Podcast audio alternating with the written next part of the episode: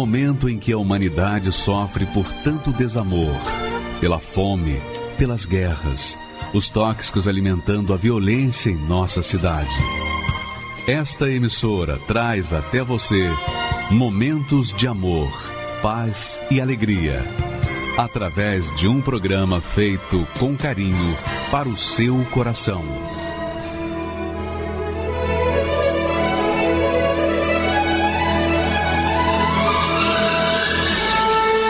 Agora, com você, a Palavra Amiga do Bispo Macedo.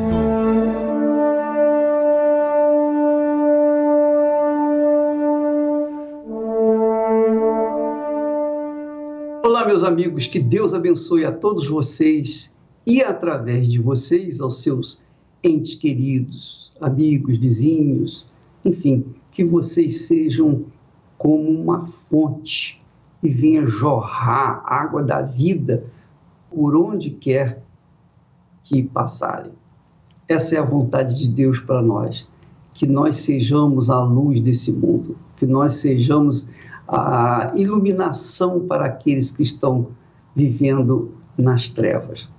E, por falar em trevas, eu gostaria que você prestasse atenção no testemunho que nós vamos ver agora de uma doutora depois do testemunho dela, eu vou falar sobre a fé. A fé que faz a diferença na vida das pessoas. Porque às vezes as pessoas, elas têm fé em Deus. Elas têm fé em Deus, mas a fé não traz o resultado que elas precisam. Um problema de saúde, um problema econômico, um problema sentimental, um problema familiar, enfim, a fé não atende às suas necessidades básicas. E por isso a pessoa fica desanimada até na fé. Ela perde a paciência, ela, ela pensa em desistir de tudo, virar as costas para tudo, inclusive para Deus. Por quê? Porque ela não vê resultado na vida dela. Nós vamos assistir o testemunho dessa doutora e depois nós falamos sobre isso. Muito interessante isso. Vamos ver como Deus faz, como Deus age quando nós apresentamos uma fé que acompanhada de atitude de ação. Vamos assisti-la. Meu nome é Cristina Calvi Veloso, eu sou psicanalista clínica, hospitalar e forense. Eu sou formada em educação física, isso foi minha primeira formação, eu atuei na área por oito anos e depois eu fiz uma pós-graduação em psicologia do esporte. Eu tive uma academia de ginástica por oito anos, onde eu é, acompanhava atletas de alta performance através da psicologia. Aí logo depois eu tive meus filhos e eu quis ser mãe. Então nesse período eu acabei vendendo a academia para ficar mais presente dentro de casa com os meus filhos. Eu tive um filho atrás do outro, né? Um ano de diferença só. Mas eu não parei não. Nesse nesse tempo eu voltei a estudar.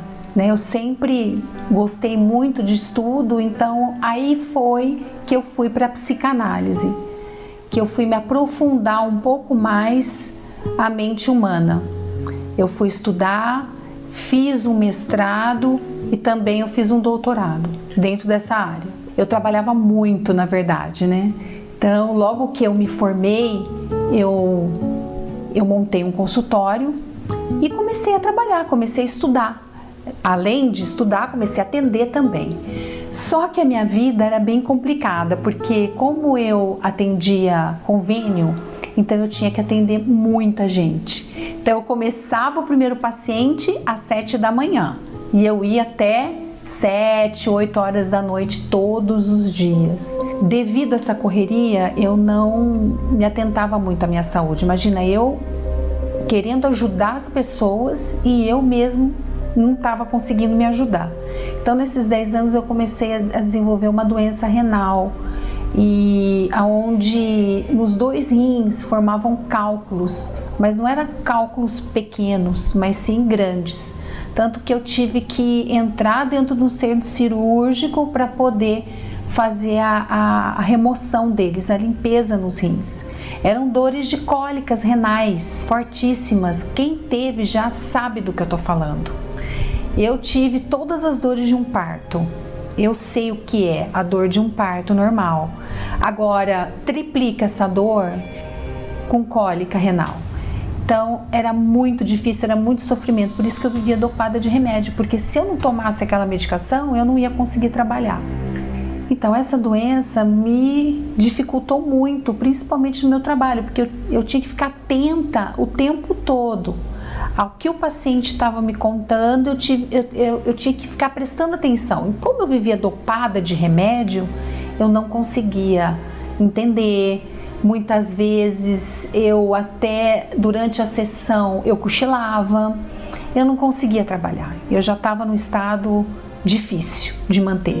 Dentro da minha casa, logicamente afetou, porque eu não via meus filhos, eu não via meu esposo, afetou o financeiro, porque remédios, antibióticos, remédios caríssimos para dor, porque nada resolvia. Então tinha que ser sempre o mais caro, mais potente para poder diminuir a dor que eu sentia. O laudo dos médicos era que o meu problema era genético. Então, essa era, é, era o meu diagnóstico, né? E que eu ia ter que conviver com essa doença o resto da minha vida, que esse tipo de problema não tem cura. E, e, isso foi me afetando, porque eu não, não, tinha condições de ajudar mais. Sabe quando você chega num ponto que não dá mais? Como que eu, no estado que eu estava doente, poderia ajudar alguém tão doente quanto eu, né? Então isso me afetou. E, e eu acabei é, é, é desenvolvendo, desenvolvendo uma depressão profunda, né? uma tristeza profunda, que eu já não conseguia mais ajudar ninguém eu não queria sair de dentro do meu quarto, na verdade, porque é, primeiro as dores que eu sentia, segundo os remédios fortíssimos. Então eu só queria ficar na cama. Eu não queria sair da onde eu estava ali, deitada. Ali era o meu, era um lugar, um refúgio aonde é, eu poderia deitar, descansar e, e ficar torcendo para a medicação fazer efeito. Como eu fazia parte de uma igreja evangélica, né? Eu logicamente fui buscar ajuda. É a ponto de ouvir de novo, dona Cristina, a senhora aqui? Sim, eu preciso de ajuda, eu preciso de oração. Ah, mas isso vai passar, isso é uma provação. Logo, logo Deus vai curar. A senhora fique firme, isso vai passar. Então, sempre eram essas palavras, né? Perdi a esperança e eu falei assim: quer saber de uma coisa? Eu não vou mais perder meu tempo. E aí eu fui piorando, piorando.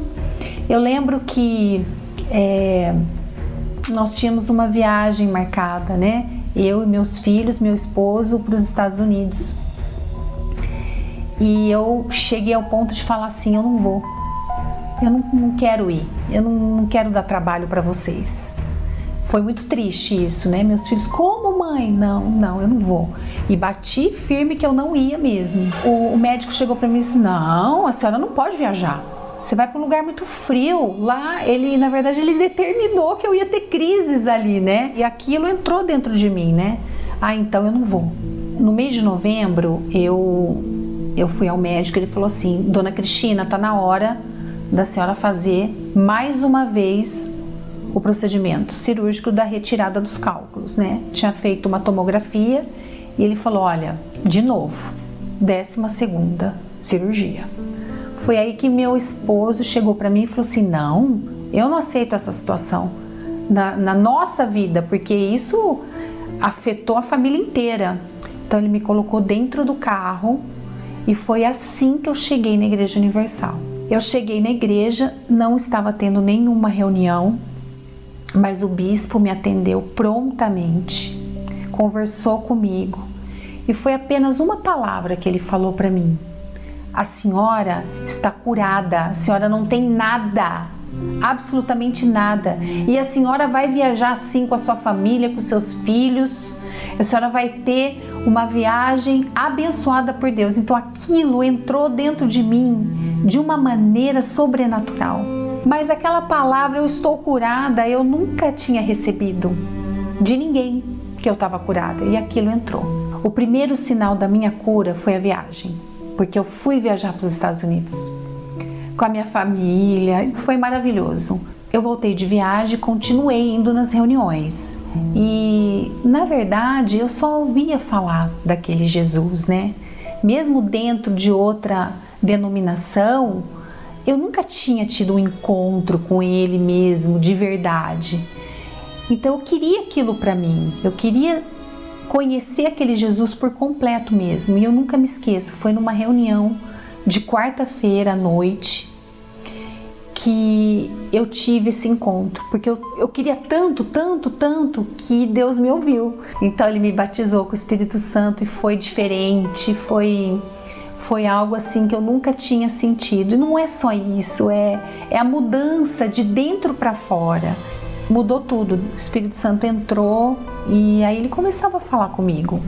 Então é assim que eu quero que você faça. Logo após eu ser batizada com o Espírito Santo, eu queria contar para todo mundo o que estava acontecendo comigo. Então foi aí que eu tive a oportunidade, né, junto aos grupos da igreja, o grupo da saúde, a, UNP também, que é o grupo do presídio, a ministrar palestras sobre a saúde física, mental e emocional. Então ele me deu muito mais daquilo que eu estava pedindo para ele. Então eu nunca imaginava que ele fosse me dar tudo isso. Eu tenho a minha clínica de novo. A minha casa hoje é outra. Minha casa hoje é do Senhor.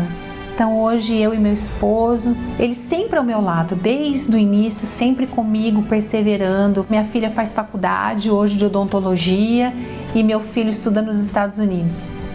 A minha cura, segundo a ciência, não tinha mais jeito, não tinha como eu ser curada dessa doença que eu tinha. Então hoje, cada vez mais eu tenho a certeza de que a fé com a fé, não tem como dar errado, não tem como não sermos curados, né? Os doentes não serem curados, porque a gente tem que acreditar, a gente tem que crer que vai haver mudança, a gente crê que vai ser curada, perseverar, não desistir, tá sempre pronta para aquilo que Deus vai fazer na nossa vida. Eu aprendi tanta coisa na Igreja Universal, mesmo com tantos diplomas, né? Doutorada, doutora daqui e dali. Eu não tive esse aprendizado com os livros. Eu aprendi dentro da igreja, reunião em reunião, agindo a fé, usando a fé inteligente, porque eu não sabia a diferença dessa fé. Então, antigamente eu era emotiva, oh meu Deus, me ajuda. Não, eu, eu, eu não usava fé inteligente, eu usava aquela fé emotiva. Então, quando a gente aprende essa fé inteligente, a gente consegue conquistar tudo aquilo que a gente sempre sonhou. Maravilha, né? A doutora Cristina aprendeu a usar a fé. E quando a gente aprende a usar a fé no Senhor Jesus, não basta crer no Senhor Jesus. Aliás, ele disse, Jesus disse: Eu sou a videira e o meu pai é o agricultor. Todo ramo que, estando em mim, não der frutos, quer dizer, não manifestar fé, não acontecer o que tem que acontecer, né? porque quem está ligado à videira tem que dar uva, não é? Tem que dar uva. Ele disse: aquele que estando em mim não der frutos, ele corta. Mas o que dá frutos, ele limpa para que produza mais frutos ainda. Então, minha amiga e meu amigo, são muitos crentes, são muitas pessoas que creem em Deus, muitas pessoas católicos, são evangélicos, espíritas, espiritualistas, pessoas da fé oriental, todas as pessoas têm fé, fé em Deus, mas nem todas têm sido reveladas ou revelado a fé inteligente, a fé racional, a fé que cobra, a fé que pensa, a fé que avalia. Às vezes as pessoas têm a fé religiosa, a fé religiosa é a pessoa que pratica uma religião, uma doutrina, mas ela nem pensa, ela faz aquilo de forma automática. Então não acontece nada. Não, a fé que Deus nos dá, quando nos dá o Espírito Santo, quando nós recebemos o Espírito Santo, é uma fé prática, é uma fé que faz a gente tomar atitudes por nós mesmos. Não precisa ninguém dizer, faça isso, faça aquilo. Não, nós mesmos tomamos atitudes movidos pelo próprio Espírito da fé, que é o Espírito Santo, que é o Espírito de Deus. A doutora Cristina entendeu esse mistério, esse segredo da fé. O médico disse para ele: Não, a senhora não pode viajar para os Estados Unidos porque essa época é muito frio lá e vai piorar a sua situação. Mas ela, quando ouviu a palavra do bispo, que lhe disse: Não, a senhora está curada. só está curada, só está boa. Pode ir, que, que Deus é com a senhora. ela assumiu aquela fé, ela bebeu aquela fé e ela tomou atitude. Atitude que é difícil. Crer é fácil. Difícil é obedecer, é tomar atitude, é sacrificar. Então, ela, o que, que ela fez? Ela, contradizendo a voz do seu médico, ela viajou lá para os Estados Unidos e teve umas férias maravilhosas, não teve problema. E quando voltou, ela não tinha conhecido Jesus, embora tivesse pertencido a uma igreja evangélica, mas ela não conhecia Jesus. Ela conhecia a igreja, conhecia o pastor, conhecia os membros, mas não conhecia Jesus. Até que, com a manifestação do poder de Deus, da fé, ela teve uma experiência, mas somente quando recebeu o Espírito Santo numa quarta-feira, na reunião do Espírito Santo minha amiga, meu amigo, deixa eu falar para você uma coisa muito interessante. Não é porque eu sou bispo, eu sou ministro da palavra de Deus, sou um servo de Deus.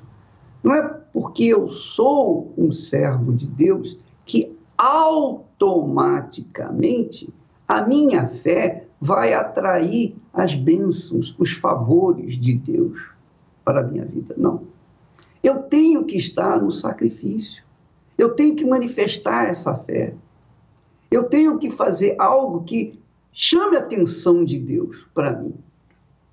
E eu estava pensando exatamente sobre isso. Imagine, no mundo são mais de 7 bilhões e meio de seres humanos. Imagine se Deus ficasse, estou pensando, pensamento meu, ficar atendendo pessoa por pessoa automaticamente. Não daria. Quer dizer, humanamente falando, não daria. Mas Deus instituiu a lei da fé. E ele distribuiu essa fé para todas as pessoas. A lei da fé funciona para todo mundo. Crentes, evangélicos, budistas, muçulmanos, judeus, católicos, qualquer que seja a sua religião, qualquer que seja a sua, a sua fé, a fé funciona para todos. Então, quem exercita essa fé, quem manifesta essa fé, quem esboça essa fé de forma prática, prática, quer dizer, toma atitude, porque o médico disse para ela: Olha, você não pode viajar. Quando ela foi no pastor, o pastor disse: Você está curada está curada em nome de Jesus. Ela creu na palavra do médico e tinha decidido não ir viajar. Depois foi na igreja, levada pelo marido, ela creu na palavra do pastor pela fé e ela então tomou atitude: não, eu vou, agora eu vou. E ela foi. E as pedras nos rins desapareceram, ela ficou curada. Por quê? Porque ela tomou uma atitude de fé igualzinha do cego de nascença. O cego de nascença, Jesus cuspiu, fez lodo, untou a vista dele e falou: Vai no tanque de Siloé e lava-te. O tanque do enviado. Então, lá no tanque de Siloé, quer dizer, o tanque dos enviados de Deus, as pessoas são curadas. As pessoas são curadas quando elas são enviadas de Deus.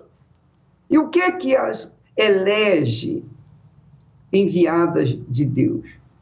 Quando elas agem a fé, quando elas esboçam a fé, quando elas manifestam a fé, quando elas seguem a fé, porque a fé é uma inspiração, é um poder do Espírito de Deus em nós. E ele dá a direção, faça isso, faça aquilo.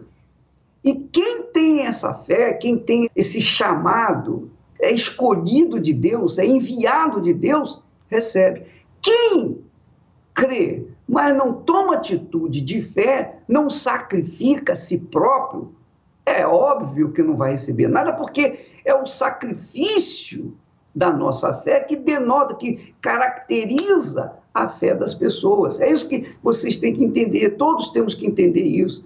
Não adianta. Olha só, Jesus disse assim: olha o texto que Jesus falou, ainda sobre o, o ramo na videira. Ele disse: Olha, se vós estiverdes em mim e as minhas palavras estiverem em vós, pedireis tudo o que quiserdes e vos será feito. Aí vem a pergunta, a pergunta que surge logo: Mas, bicho, aí não está falando de sacrifício. É verdade. A palavra sacrifício não está aí escrita, mas o sacrifício é inerente à manifestação da fé, porque ele disse: Se vós estiverdes em mim e as minhas palavras estiverem em vós, pedireis tudo o que quiserdes. Quantas coisas nós temos pedido a Deus e não aconteceram? Quantas coisas. Eu já fiz essa oração, oh meu Deus, tenho certeza que eu estou em ti. Eu tenho certeza que a tua palavra está em mim. E eu peço isso, eu peço aquilo e eu peço aquilo outro. Mas não aconteceu. Pelo menos ainda não aconteceu. E eu venho pedindo coisas há anos, há anos, e não aconteceu. Por que, que não aconteceu? Porque faltou ainda aquela atitude de fé, aquela atitude tal e qual a doutora tomou quando ouviu a palavra de Deus. Ela foi, ela contrariou a sua própria ciência, ela contrariou a vontade do médico, ela contrariou a tudo e todos para fazer o que não deveria fazer. Ela fez algo que não estava nela fazer, porque ela era uma médica, ela sabia que se fizesse estaria correndo risco até de vida. Mas ela fez. Quer dizer, ela arriscou a sua própria vida. Então, quando a pessoa tem uma fé dessa natureza, uma fé prática, uma fé que é acompanhada de obras, que é acompanhada de atitude, de coragem, porque quando a pessoa está na fé, ela tem coragem para tomar atitude. E se ela não tem coragem para tomar atitude, é porque ela não está na fé. Então a fé não é a verdadeira, é uma fé natural, é uma fé que não funciona porque ela não é sobrenatural. A fé sobrenatural nos dá aquela coragem para tomar atitude e nós tomamos e alcançamos aquilo que Deus tem determinado na sua palavra. Então, minha amiga, meu amigo, você não tem que pagar nada. Você não tem que pagar nada. Você não tem que subir no altar, sacrificar a sua vida. Não. Quem manda você fazer isso é a sua própria fé. É a sua própria convicção. É a sua própria determinação, a sua coragem. Você não aceita mais. Quando o Espírito de Deus nos envia ao sacrifício, Duvido que haja alguém que vá desconvencer. Duvido que haja alguém que venha trazer dúvida que vai neutralizar aquela fé. Duvido. Porque a pessoa, ela é convicta daquilo, ela vai, vai fundo. Porque ela sabe do resultado final. Então, minha amiga, não é que essas palavras de Jesus estejam erradas de forma nenhuma. Muito pelo contrário. Eu já recebi bênçãos por causa dessa palavra, aplicando essa palavra na minha vida. Só que isso é outra história. Eu exigi o cumprimento daquilo que eu queria, porque eu queria, eu falo, eu quero, falei, quero, quero porque quero. E eu não queria saber se era a vontade de Deus ou não. E Deus me deu. E Deus me ouviu, me atendeu. Só que lá na frente, eu disse, Senhor, por favor, pelo amor do teu nome, tem misericórdia de mim, me perdoe. Eu não quero mais não. Tira isso de mim. Porque eu havia pedido, eu havia usado a fé de forma determinada e não era a vontade de Deus. E depois, lá na frente, eu descobri que isso não havia acontecido, porque realmente eu não concluí, porque não era a vontade de Deus e muito menos a minha. Eu descobri mais tarde. Mas eu, graças a Deus, pela misericórdia de Deus, eu voltei atrás, eu pude voltar atrás. Mas essa palavra aconteceu. Eu tive uma experiência com esse testemunho, com essa palavra aí. Então, amiga e amigo, isso acontece, mas sempre a fé obriga a pessoa a tomar uma atitude de fé. Sempre a fé obriga a pessoa a tomar uma atitude de coragem, uma atitude de risco, uma atitude de fé que envolve o sacrifício. Então, o sacrifício não é para agradar os outros, a igreja, não. O sacrifício é para atender ao clamor que a fé nos faz. É isso aí. É isso aí. É a própria fé. Na lei da fé existe o clamor do sacrifício. E a pessoa, quando tem essa fé, ela sacrifica. Ela não pergunta, ela não questiona, de forma nenhuma. Muito importante isso, minha amiga, você entender isso para que você possa tirar proveito da sua fé. E não fique levando, carregando uma fé religiosa pelo resto da vida sem ver, sem ver as maravilhas que Deus quer fazer na sua vida. Quando a pessoa tem uma revelação da fé, quando o Espírito Santo fala vai, a pessoa sabe que tem que ir e ela faz o que tem que fazer, ela sobe no altar, ela sacrifica porque ela crê de corpo, alma e espírito, independentemente do que os outros pensem ou não. Graças a Deus. Toda palavra é uma semente jogada no chão do coração.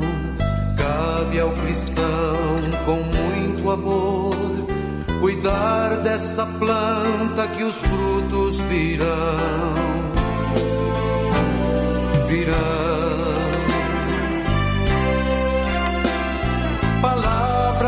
trazem mensagens de alguém que se deu por nós, que às vezes nos fazem tremer por não as querermos viver.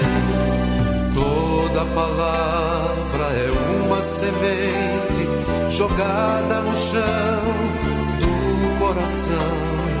Cabe ao cristão com muito amor cuidar dessa planta que os frutos virão. Virão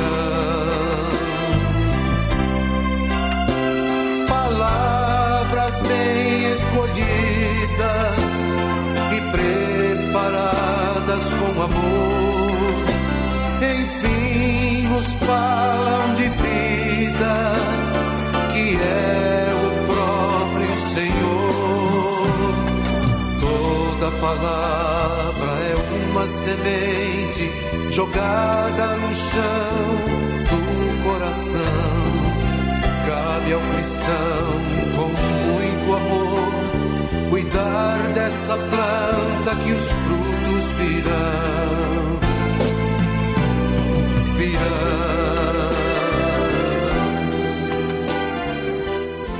o cego de nascença não esperava jamais poder ver. Ele era cego e porque ele era cego, ele era mendigo. Quando Jesus passou por ele e parou, provavelmente ele pensou que Jesus, juntamente com seus discípulos, iriam dar alguma esmola para ele. Ele não sabia que se tratava de Jesus e nem esperava receber nenhum milagre. Mas quando o Senhor Jesus cuspiu no chão, fez lodo, untou seus olhos e disse: Vai e lava-te no tanque de Siloé. Naquele momento, ele decidiu dar ouvidos àquela voz, ele obedeceu. E aí está o segredo da fé. Você que está sofrendo com problemas familiares, financeiros, problemas de ordem espiritual, problemas de saúde, você que diz assim: desde quando eu nasci, a minha vida tem sido de dor e sofrimento. Ora, o Senhor Jesus enviou o cego a este lugar. Ele deu ouvidos à voz do Senhor Jesus. Ele obedeceu, lavou seus olhos e viu recebeu o milagre, ele sacrificou, ele manifestou a sua fé. Nós estamos aqui no tanque de Siloé e até os dias de hoje é um local de difícil acesso. Imagine então há dois mil anos atrás, onde não haviam ruas, não haviam calçadas, não havia infraestrutura e o Senhor Jesus não enviou ninguém para ajudar aquele cego. Ele teve que vir sozinho, ele teve que manifestar a sua fé, ele teve que sacrificar. E essa é a característica que marca o enviado de Deus. O enviado de Deus não duvida, o enviado não cogita segundos pensamentos, o enviado não argumenta, o enviado crê, não discute opiniões. É isso que mostra a pessoa que foi enviada por Deus. Se Deus está tocando em você, se a sua fé neste exato momento está sendo despertada, é porque Deus está enviando você a este lugar. No dia 15 de março, estaremos todos numa só fé, em um só espírito. Você vai chegar ao altar da Universal mais próxima de sua casa, com a sua fotografia, com o seu sacrifício de fé você vai manifestar a sua fé no altar e essa fotografia será trazida aqui ao tanque de Siloé. Nós vamos mergulhar a sua fotografia aqui, vamos lavá-la, assim como se estivéssemos lavando os seus olhos. E aquilo que você nunca viu antes na sua vida, você verá em nome do Senhor Jesus. Meu nome é Elaine, eu sou professora, tenho 54 anos eu sempre tive muito preconceito com a Igreja Universal. Pelo fato de eu ser professora, então eu sempre lia muito, estudava e, e eu via muitas reportagens negativas, né, falando da igreja. E a, o ciclo da, de pessoas com quem eu convivia também falavam muito mal, né da igreja e do, dos pastores que roubavam, tiravam dinheiro dos pobres, é, que os pastores, pastores faziam lavagem cerebral nas pessoas, né? Então eu acreditava em tudo aquilo que era passado, né? Sempre foi falado é, que, que as pessoas, né, mais inteligentes, imagina, não ia, não ia nessa igreja, né? E, e eu tinha esse preconceito comigo que eu não, não, não via assim uma porta que fosse ajudar, que fosse acrescentar, que eu fosse aprender, não.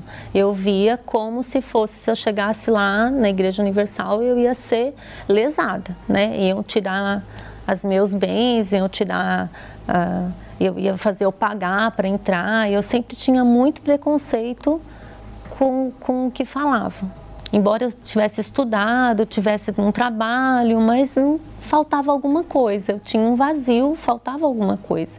E eu não entendia o que estava acontecendo. E eu comecei depois procurar ajuda. Né? Então eu comecei em, em outras denominações. E nesse meio tempo eu sofri um aborto, eu enfim, engravidei, foi uma gravidez de risco, eu quase morri. E eu recebi a visita de um meu primo que era da Igreja Universal. E ele foi lá, ele fez oração por mim, tudo. Eu me senti muito melhor depois da oração, mas mesmo assim eu não fui na igreja. Até que um dia a minha tia me ligou, falou: Não, vamos lá. Você precisa conhecer, precisa se defender, precisa saber, é, procurar uma ajuda, né? Então vamos lá. Aí eu resolvi. Aí eu, meu marido chegou do trabalho E eu conversei com ele, ele falou: "Não, vamos sim". Né? Ele aceitou de imediato. Tudo o que aconteceu ali parecia que o pastor estava falando na minha vida. E eu comecei a ver, nossa, mas como que ele sabe tudo o que aconteceu comigo? Né? E o pastor pregando e falando, e ele falava tudo o que estava acontecendo comigo. Aí eu comecei a despertar, né? Então eu entrei lá e eu saí, ninguém me tirou nada, né? Eu fui bem atendida. E aí eu comecei a, a voltar. Eu falei, não, vamos voltar. E aí foi despertando, né? O interesse de aprender, de conhecer o Deus que eles falavam tanto, né? Porque eu era uma pessoa boa. Eu não era uma pessoa malvada, não era, não tinha problema com vícios. Eu era uma pessoa boa, mas eu tinha um vazio. E lá eu consegui entender o que que causava o vazio, o que que eu precisava para sanar esse vazio que era conhecer a Deus, era receber o Espírito Santo. E aí eu fui atrás, né, de entender. E aos poucos eu fui recebendo ferramentas para corrigir os problemas, né, para enfrentar os problemas e para é, acabar com aquela situação. E graças a Deus, depois de, de muita luta, claro, né, de muito aprender, aí eu, eu, eu consegui quebrar todo esse paradigma que tinha aquela de influências, né? E entender que, que não era nada daquilo. Graças a Deus, né, o bispo Macedo, ele fundou essa igreja, né? E abriu os nossos olhos, porque os meus olhos estavam vendados. Então, daí vieram as vitórias, né? É, aquele vazio, aquela tristeza, aquele choro que eu tinha, acabou. Eu consegui é, perdoar pessoas que eu tinha mágoa, que eu tinha raiva. E a minha vida, né, no casamento, foi só vitória, foi melhorando a cada dia. Minha filha, meu Deus, me deu uma filha maravilhosa, né? É, a gente foi conquistando financeiramente também, né? Hoje a gente tem dois apartamentos, tá com uma vida estável, tranquila. Mas eu acho que o mais importante, né, de tudo isso, foi eu ter encontrado e recebido o Espírito Santo então a, a minha vida se transformou, né? Graças à Igreja Universal e por eu ter vencido esse preconceito, né? Eu ter dado uma chance e ter ido até a igreja, né?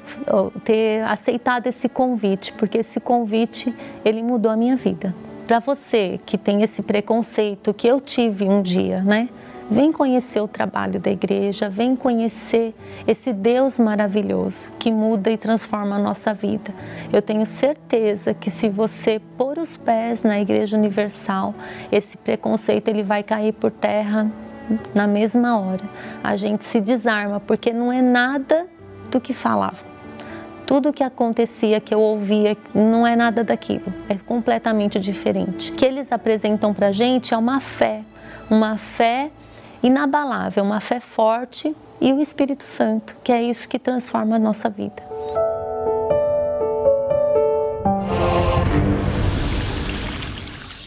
Meu nome é Tainá Cristina. Aos 22 anos eu descobri que estava com câncer. Um linfoma de Hodgkin. É, o câncer ele estava espalhado na parte do tórax, nas axilas e na parte cervical do meu corpo foi um choque para mim. Tava retornando para a igreja e nessa época é, caiu um, brinco assim nessa parte do meu, do meu corpo. Minha mãe foi pegar e aí encontrou um nódulo. Nesse nódulo eu comecei a sentir muita, muita febre, muito suor noturno e aí eu fui para o hospital. E aí eu já tive que fazer a biópsia, na biópsia já constou e estava muito inflamado, já tive que retirar.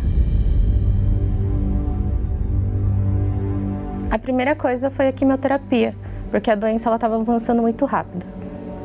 É, eu tive que começar já, assim que descobri, eu já tive que ser internada para fazer o mais rápido possível. Fiz quatro ciclos de químio que seriam oito no total. Tive muitas reações, eu tive muito enjoo, eu não sentia mais o gosto da comida, é, às vezes minha língua queimava também, eu ficava muito fraca. Ficava uns quatro dias assim de cama sem conseguir levantar. Não comia mais nada, não peguei nojo assim por comida. A fé sempre foi a minha esperança. O pastor estava falando sobre um propósito e eu já estava me alimentando daquilo. E aí eu fui, fui para o altar, peguei, peguei tudo que eu tinha e aquilo foi a minha esperança, colocar aquilo no altar, porque eu tinha, já tinha, antes mesmo de fazer o propósito, eu já tinha certeza que eu já estava curada.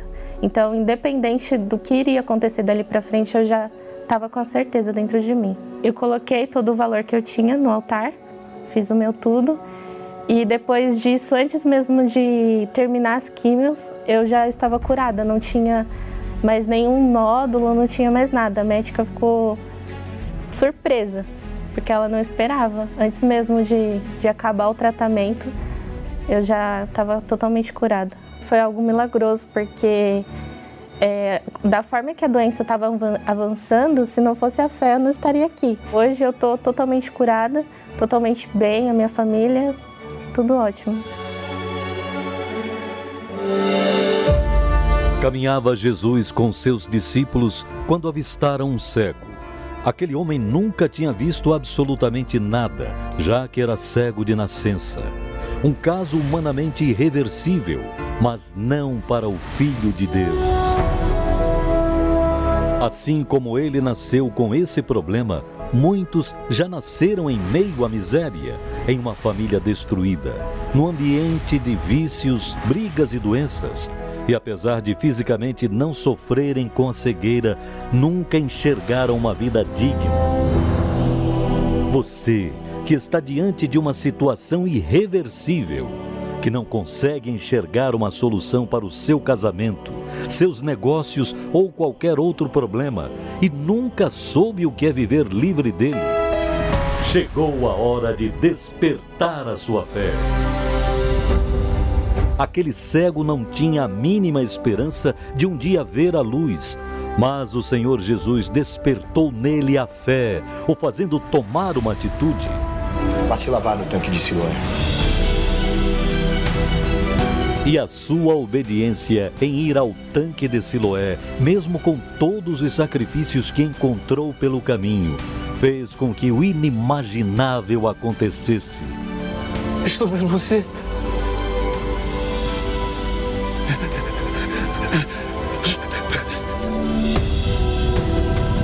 Nesse mês de março, estaremos pela fé buscando a solução daquilo que é irreversível aos olhos humanos, no mesmo lugar que testemunhou aquele milagre.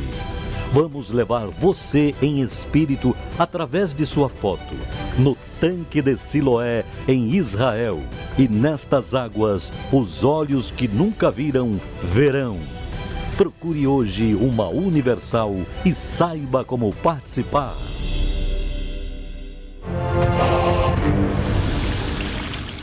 Meu nome é Alzirene Lopes e o meu maior problema era com meu filho. Ele começou a usar drogas com 12 anos. Na verdade, ele começou a. Ele pegava o cigarro da avó com 8 anos para fumar, escondido. E a gente não sabia, não tinha conhecimento. Eu também trabalhava e não, não me ligava nessas coisas, né? Com 12 anos, ele começou a ficar gritante porque ele começou a se envolver com drogas. Ele mudou o comportamento dele. Eu comecei a perceber que ele não queria mais estudar, ele não tinha interesse na escola. Ele fazia cursos, mas ele começou a mentir. Comecei a dar falta das coisas em casa, era ele, ele mentia e começou a roubar na rua. E as pessoas já chegavam na minha casa, batendo na minha porta e falando: Olha, o seu filho entrou aí com o celular da minha filha, eu quero meu celular. Não conseguia mais trabalhar, comecei a ficar depressiva, sentia muita dor de cabeça, e me deu um desânimo. Amanhecia o dia, o meu corredor estava cheio de cigarro, que um ser humano normal não conseguiria fumar tanto do, como ele fumava. Era algo, era, não era natural, não era um problema natural. Eu não, não, não tinha mais saída para aquela situação dele. E as pessoas até me falavam assim que ele não ia passar dos 20 anos. E chegou um ponto que eu falei, eu vou levar ele para fazer tratamento médico, psiquiátrico. E aí o médico falou que ele já era esquizofrênico. Né? No começo eu aceitei, gastava muito dinheiro com remédio, 200, 300 reais, porque às vezes não tinha de graça para tomar. Fazia ele tomar, então a mistura com a droga e também o remédio e a, a minha atitude, né, também agressiva com ele, ele surtava. Ali foi mesmo o meu fundo de poço, ali foi o fim das minhas forças. Eu não tinha mais condição, né, para lutar. Eu não tinha mais o que, que eu ia fazer mais da minha vida. Se eu não podia mais viver, eu achava assim, e como que eu ia deixar ele no mundo atormentando os outros? Eu até pensava assim, que Deus é, escolhia alguns para ser feliz e outros não. Que a gente não teria essa condição, essa não era pra gente. Aí eu falei, então é melhor eu tirar a vida dele e também tirar a minha. Foi a minha situação, foi meu fundo de poço que eu cheguei ali. Quando eu cheguei na igreja, no primeiro dia, na, na primeira reunião que eu vim, eu já entendi que era um problema espiritual. Eu não tinha essa visão. E eu comecei a entender. Participei, vi os testemunhos de outras pessoas também com a situação até piores, de, de coisas que não, não ia ter jeito mesmo. E eu comecei a entender, eu, passei a obedecer, a compreender. E eu fazia todos os propósitos. Era para trazer a peça de roupa, eu trazia. Era para trazer o sapato para um dia, eu trazia. Era para trazer a foto, eu estava aqui, estava sempre vindo nos propósitos. E teve um propósito em especial que foi quando aconteceu a libertação real. Começou ali a libertação. Aí as, aquelas palavras que vinha do altar nasceu uma esperança e eu consegui enxergar, eu passei a ver já o meu filho até curado. E através do sacrifício, dos propósitos, dessa obediência que o altar da Igreja Universal me ensinou, é, abriu a minha visão. Eu entendi e consegui ver tanto ele curado como possibilidade para todas as coisas. O milagre aconteceu, hoje ele é um menino totalmente diferente. É, falavam que ele não ia conseguir estudar, ele está fazendo o técnico de administração, está trabalhando, é um menino amoroso, é um menino tranquilo, tem paz, eu consigo dormir. Meu maior presente, um dos maiores presentes, eu consegui dormir. Eu durmo na minha casa de porta aberta, eu não escondo nada. Hoje, se cair uma moeda no chão, ele pega e pergunta de quem é, ele não pega nada de ninguém. A minha vida é outra. é tão, é tão bom, né? A gente fica feliz de ver as pessoas também felizes, especialmente com uma mãe que tem um problema de um filho nessa situação que é o caso dessa moça. Mas graças a Deus que existe a fé. Viu que ela falou? Eu notei que o problema do meu filho era espiritual. E porque era um problema espiritual, eu tinha que trabalhar de forma espiritual. Eu tinha que usar a fé. E só a fé consciente, a fé sobrenatural, nos envia para o altar, para o sacrifício. O sacrifício caracteriza, garante a certeza, garante a fé. Essa é a fé na Igreja Universal do Reino de Deus e que muita gente é, acha até loucura. Realmente, se eu fosse um incrédulo, se eu não conhecesse o trabalho da Igreja Universal do Reino de Deus, eu também seria uma pessoa com preconceito contra a igreja. Mas é que a gente sabe que a fé exige sacrifício. A verdadeira fé, a fé sobrenatural, a fé inteligente, exige o sacrifício exige o crer para depois ver. E por causa disso nós vamos fazer a oração. Por favor, pegue o seu copo com água e vamos entrar na presença de Deus agora, em nome do Senhor Jesus. Elevo os meus olhos para os montes, de onde me virá o socorro meu socorro vem do meu Senhor, que criou os céus e a terra. Não deixará que o teu pé vacile. O Senhor é quem te guarda.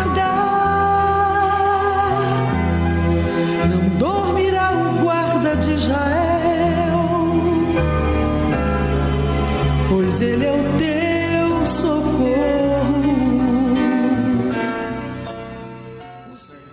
Senhor Jesus, como o Senhor bem afirmou, os impossíveis para os homens é possível para Deus. Mas a única forma de nós alcançarmos de Ti o impossível, que é o milagre, é através da fé. E fé todos nós temos. Esta pessoa que está desenganada, a exemplo da médica, que se sujeitou a 11 operações, sofreu de depressão, perdeu tudo. E os outros casos verídicos aqui exibidos, que provou para todos nós, tem esta pessoa ou não religião, tem esta pessoa ou não conhecimento bíblico, tem ou não essa pessoa estudo, não importa, ele já não pode mais dizer, eu não sei se Deus existe. Ele não pode dizer, eu não sei o que fazer. Ele já não pode dizer, eu não sei aonde ir.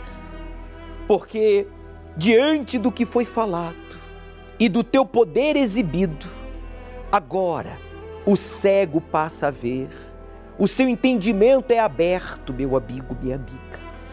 Aceite a verdade e seja livre desta depressão, esse pensamento de morte, o encosto da morte. Saia agora da mente a angústia, a tristeza, a solidão que aperta este coração por causa da traição, das brigas, seja qual for a razão da angústia deste coração apertado ou feito em pedaços pelas decepções sofridas dentro da sua própria família, na sua própria casa. Meu Deus, estende a tua mão agora e toca nesta pessoa que ora comigo, desde o seu carro, do seu trabalho, do hospital, da prisão. Esta pessoa que está em uma mansão, em uma casa belíssima, grande, confortável, linda, mas sente-se só, abandonada, rejeitado, esquecido por todos. Esta pessoa que já foi famosa, que já foi aplaudido e agora nenhuma ligação recebe. Seja qual for o motivo da angústia, seja qual for a razão da dor física ou emocional, espiritual, usa esta água, Jesus. Usa esta água como usaste as águas do tanque de Siloé para despertar a fé daquele cego. Usa esta água como ponto de contato e desperta a fé desta pessoa que chora e diz: Tudo o que eu quero é ser feliz. Eu declaro esta água abençoada, consagrada. Beba, amigo, amiga, e receba agora o toque do Altíssimo que arranca essa dor, estanca este sangramento e remove da sua cabeça esse pensamento de morte, suicídio, separação. Beba, receba a resposta de Deus.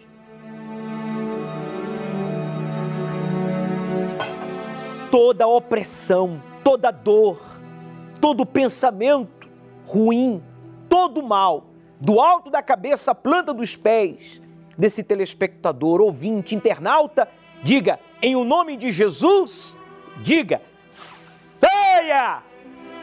E não volte nunca mais. Respire profundo. Imagine-se aqui, amigo, amiga, neste tanque.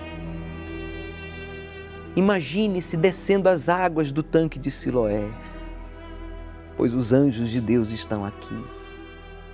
Jesus desce estas águas de mãos dadas com você, para no dia 15 fazer você ver o que você nunca viu, o sobrenatural, o impossível. Veja agora, por meio dos olhos da fé, o seu corpo saudável, a sua família unida, a sua vida econômica bem-sucedida, a sua vida sentimental realizada. Veja-se cheio do Espírito Santo. Meu Pai, receba a vida de todos. Eu aproveito este momento e peço por todos que fazem possível este programa ir ao ar, desta televisão, desta emissora de rádio, os proclamadores do telhado, sejam abençoados economicamente, de forma que eles sempre tenham em abundância para si, para sua família e para continuar patrocinando esta obra evangelística que é tua. E todos digam amém e graças a Deus. Ele ouviu a nossa oração. Ele respondeu a sua oração. Agora, com a força de Deus, você vai fazer o voto de ficar na dependência dele, de confiar nele, de sacrificar para ele. E quando você chega aqui, espiritualmente falando através do seu sacrifício, no dia 15, no tanque de Siloé, Deus vai fazer você ver o que você nunca viu.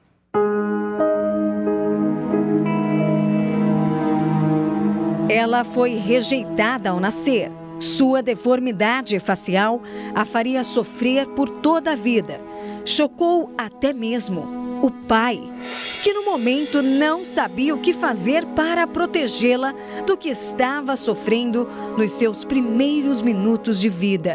E se sobrevivesse, o que sofreria por toda a vida com a sua deformidade e mudez. Tão frágil, apenas um bebê e inúmeras cirurgias a fazer. Agora adolescente, viu os seus pais sendo massacrados pela mídia marrom, que de todas as formas busca denegrir a nível nacional e internacional. Para aumentar a sua dor e sofrimento, presenciou o seu pai sendo preso injustamente, brutalmente, pelo fato de investir todas as suas forças, fé e amor em ajudar o próximo. Motivos para esta criança, adolescente, jovem e agora mulher, não lhe faltaram para se render, abaixar a cabeça, desanimar, se isolar de tudo e de todos, não crer em si mesma e no ser humano. Na trajetória de sua vida, não se deixou vencer pelas dificuldades que lhe foram lançadas. Ao contrário, influenciou e influencia milhares de mulheres a reagirem com as mais sábias atitudes para vencerem os desafios que a vida lhes apresenta. Viviane Freitas, esposa do Bispo Júlio, estará neste domingo, Dia Internacional da Mulher, ensinando como ser uma mulher forte e usar o poder da influência para o bem. Serão orientações à luz da palavra de Deus de maneira prática e objetiva. Não perca esta grande oportunidade de trazer uma mulher com você para receber ensinamentos que farão de você uma mulher verdadeiramente influente. Domingo, às 18 horas, no Templo de Salomão, Avenida Celso Garcia, 605, Brás.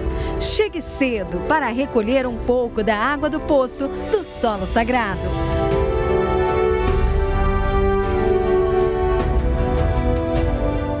Será neste domingo todo especial aqui no Templo de Salomão, às 9h30, como também às 18 horas.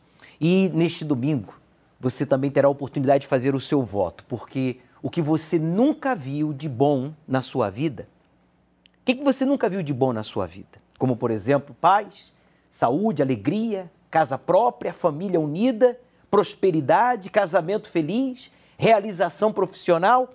Tudo que você não viu de bom, você terá a oportunidade de ver neste domingo através do seu voto ao Deus vivo, porque vamos levar ao tanque de Siloé a sua fotografia, vamos lavar o seu rosto, vamos lavar os seus olhos e você vai ver o impossível acontecer. Avenida Celso Garcia 605 é o endereço do Templo de Salomão. Não esqueça, Deus começará a parte dele quando você terminar a sua. O Senhor é quem te guarda, é a tua sombra de